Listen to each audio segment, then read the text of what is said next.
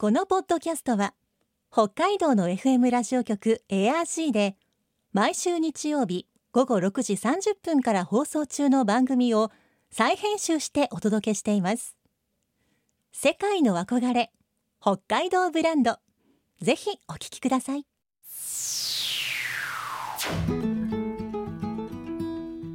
今世界から注目される北海道。この番組では北海道が世界に誇る自然文化産業などをピックアップ。北海道の持つ魅力や可能性をゲストの方に伺います。お相手は鈴木舞です。今回のテーマは北海道の過去現在未来。新型コロナウイルスの感染拡大で大きな影響を受けている北海道。今をどのように捉え未来をどのように見据えたらいいのでしょうか。そのヒントは北海道発展の歴史そして地域としての特色にあるようです。先週に引き続き今週も北海道大学公共政策大学院客員教授で北海道観光振興機構会長の小磯修二さんに北海道の過去現在未来について伺います。今日のお話のポイント鈴木舞のマイポイントは時間。どう使いますか？世界の憧れ北海道ブランド。この番組はあなたの明日を新しく。北海道創価学会の提供でお送りします。北海道大学公共政策大学院客員教授で北海道観光振興機構会長の小磯修二さんにお話を伺っていきます。今回もよろしくお願いします。こちらこそよろしくお願いいたします。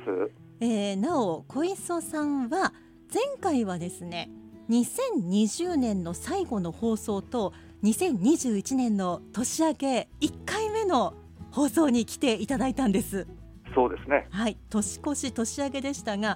いまあ、今回はですねええ2021年度と22年度の年度をまたいでの登場となりますので毎回毎回こう節目の時にお越しくださいまして本当にありがとうございます。いいえ、あのこういうえ機会与えていただいて大変ありがとうございます。まずはですね、はい。改めまして現在までに北海道がどのように発展してきたのかこれについて教えていただけますでしょうか？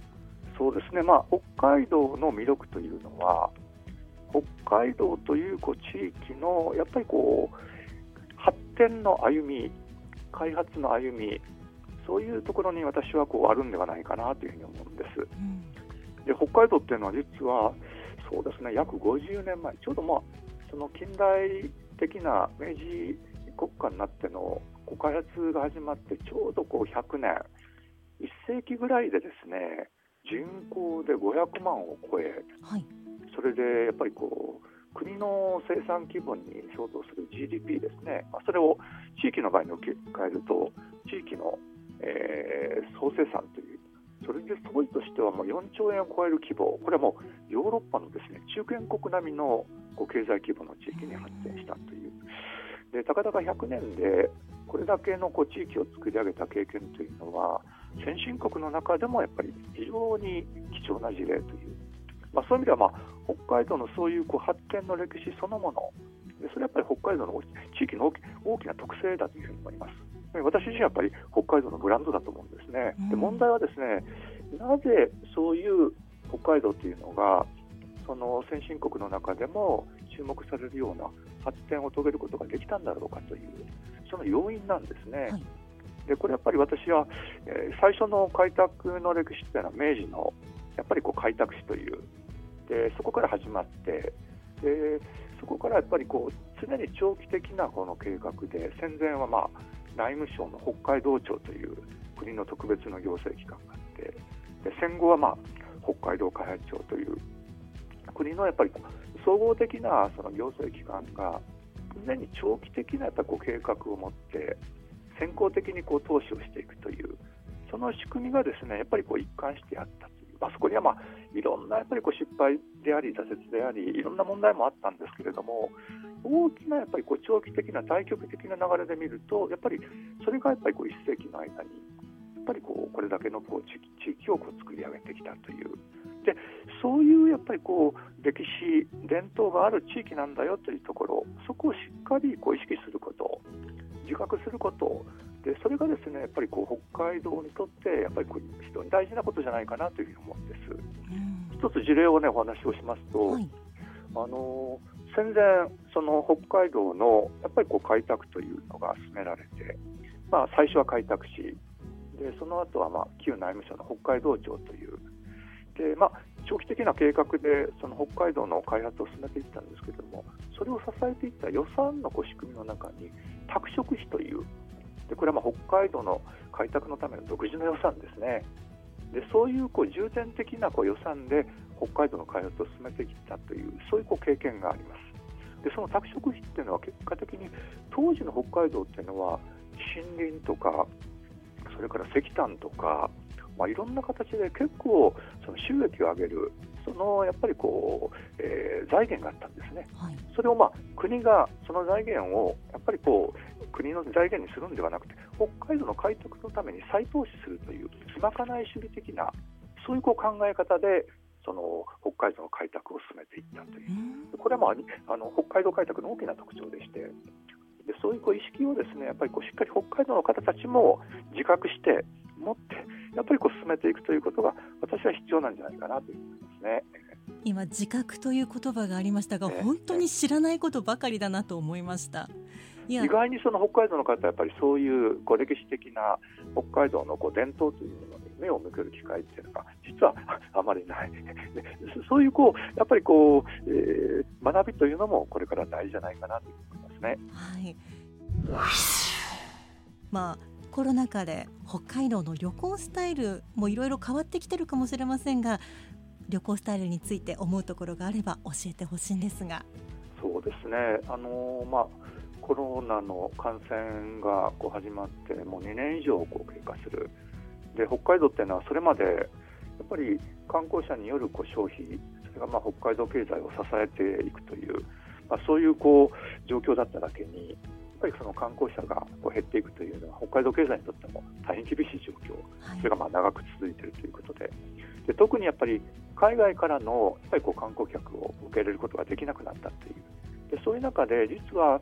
えー、コロナの感染拡大とともにまず地元の人たちが地元でやっぱりこう旅をする、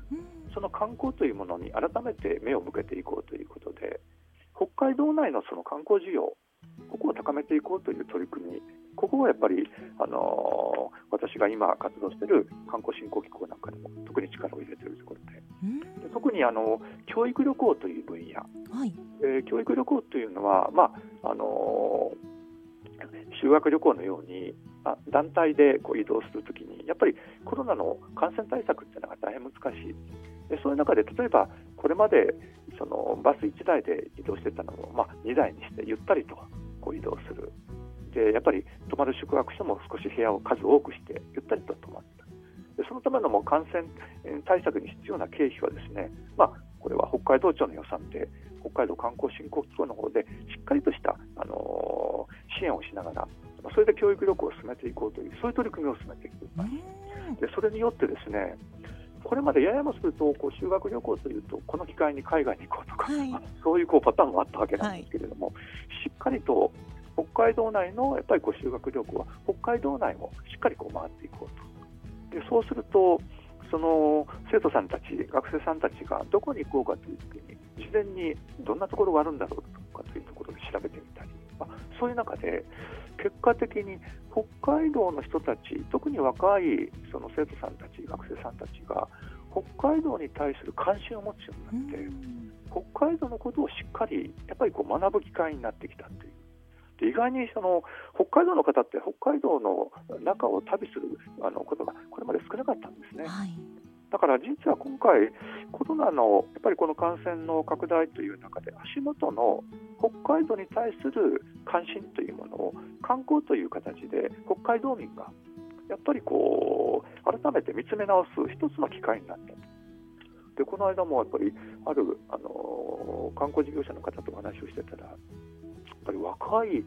ぱりこう学生さんたちがしっかりと修学旅行で道内回ってていろんなところでやっぱりこう学びをしてる現場を見てあこういう人たちが将来北海道観光になってくれれば自分たちのその北海道の魅力を彼らの口から彼らの声でやっぱり伝えることができるという。これやっぱり観光政策にとってもすごく大事なことですね。という、まあ、そんなお話をしました、まあ、だから逆に言うと、まあ、まあ、大変厳しい状況ではあるんですけれども改めて地域の自分たちの足元の地域の良さ魅力を見つめ直す機会そういう形でやっぱり今回やっぱりあの地域のやっぱりこう観光というものにあの改めて再認識する、まあ、そういう機会として捉えていくということが私は、まあ、ある意味で次につながるやっぱりこう成果としても見つめることができるんじゃないかなというふうに思いますね。うんまあ、長い目で見て考えると若い世代の若い方の感性でこう北海道の良さをこう学んでそしていろんな人に発信してくれたらこれ本当に未来につながる話ですよね。そうなんですあの観光の魅力というのはただ美しい景色を見るで美味しい食べ物を食べるで温泉に入るだけではなくて実は大きな魅力っていうのは地元の方との触れ合いなんですね。はい、でそこでいろんなこう会話がありでその方たちからこう説明を受けたという。そうするとああの人にまたあのお会いしたいなとかあの地域に行ってこういうまた交流したいなっていう。でそれもやっぱり大きな観光の魅力で、そのためにやっぱりその観光地のやっぱり人々が外から来る観光客といろんな形でこう触れ合えるそこにはやっぱり地元にこんなにあの素晴らしい資源があるんですよと。あなたが見ておられるところはこんな古いこう、えー、歴史のこういうやっぱりこう過去の経験があるんですよっていうそこをやっぱりこうしっかり伝えていくことでそういうこう旅の魅力って深まっていくと思いますね。はいえー、これからインバウンドの方々観光客の方々を再獲得する方策というのはあるんでしょうか？今、コロナのやっぱりこう感染の拡大、まあ、こういうこう状況の中で海外からの、ね、観光客をやっぱりお迎えすることがこうできないというのは大変北海道にとって厳しい状況。ただあの感染拡大が収まり、やっぱり海外からのやっぱり観光客が将来こう迎え入れる状況になれば実は今海外の観光客特にあの日本、北海道についてはぜひやっぱ訪れたいというそういうこう意欲を持っている方は非常にこうあのたくさんいます。でコロナ前に比べてもやっぱりその意欲は逆にこう高まってきている、はい、まあ、それは、まあ、日本という国へのこう安心感。特に北海道の場合は広々とした広い空間。でそういう意味でのこう旅のやっぱりこう適地としてますますこう評価がこう高まってきている、まあ、そういう中で今あの北海道の観光政策として取り組んでいる将来の、まあえー、インバウンドのやっぱりこう観光に向けた一つの大きな取り組みの政策にアドベンチャートラベルというのがあります。はい、アドベンチャートラベル以前この番組でも取り上げたことありました。まあ、アドベンチャーという言葉あの冒険という意味合いからするとあのちょっとあの狭い意味にあの思われるかも分かりませんけれどもそうではなくて、まあ、本当にこう地域にあるこう自然それから文化、まあ、食の魅力なんかも全部含めてそれをですね実際体験して触れ合いながらやっぱりこう旅をゆっくりとこう楽しむという。でそこではこう地元の方にしっかりとその旅のやっぱりこう、えー、コーディネートもしていただきながらガイドもしていただきながらやっぱりこう触れ合いながら体験しながらこう旅を楽しむというこの取り組みを進めてまして、はい、でこれはですねやっぱりこれからのその海外からのインバウンドでそのやっぱりこう観光を進めていく上で非常にこう大事な分野だというふうに思います。でなおかつその観光の消費というのが地域の産業にしっかりと結びつくという地域の中でお金が回るような、はい、そういうこう仕組み作りがこう大事だというふうに思うんですね。でそういう意味で非常にやっぱり滞在時間も長いということで観光消費額も高い、はい、地域のやっぱりこう経済活性化にとっても非常に大事な戦略。で実はこの取り組みを一番やっぱりこう先行的に進めているのが北海道で。はい。で昨年の秋にこれ残念ながらあの実際リアルの開催ではなかったんですけれどもワールドサミットというものをあのいわゆるバーチャルのはい。形で商談会という形で開催し、まあなおかつ今回コロナでできなかったので実開催をですね来年実際北海道で開催するということで、まあ、ある意味で先進地域として北海道はこう取り組みを進めています。でこれはですねある意味で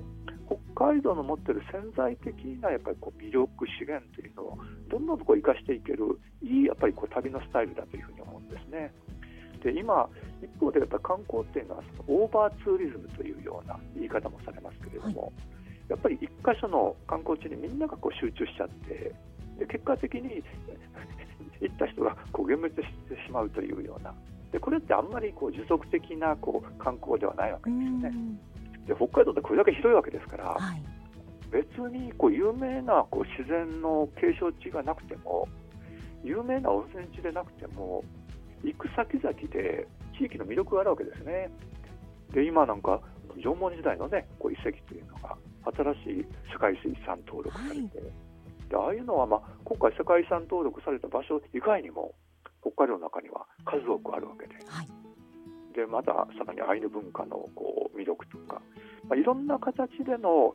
北海道の魅力を各地域それぞれ工夫しながらこう提供していけば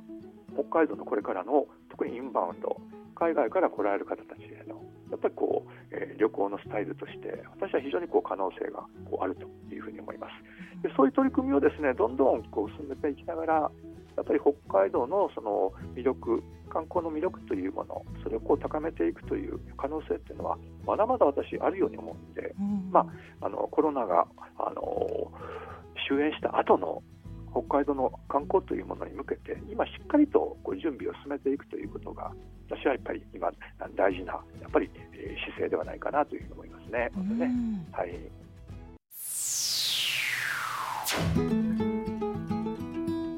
世界の憧れ北海道ブランド。今回のゲストは北海道大学公共政策大学院客員教授で北海道観光振興機構会長の小磯修二さんでした。今日のマイポイントは時間。コロナ禍になってから多くの観光客を受け入れられなくなったのは痛手かもしれませんがそれなら今この時間を使って私たち北海道の人間が北海道をしっかり見つめ直そう。地元にどんな素晴らしい資源があるのか。どんな歴史を歩んできたのか。今はそれを次につなげるための時間なのかもしれません。さてこの番組では皆さんからのメッセージをお待ちしています。番組の感想やあなたの思う北海道ブランドなどぜひお寄せください。クオカード3000円分を毎月抽選で1名の方にプレゼントしています。詳しくは番組のホームページをご覧ください。北海道ブランド。そこには世界を目指す人たちの知恵と情熱があります。来週もそんな北海道ブランドに元気をもらいましょう。ご案内は鈴木舞でした。世界の憧れ北海道ブランド。この番組はあなたの明日を新しく北海道創価学会の提供でお送りしました。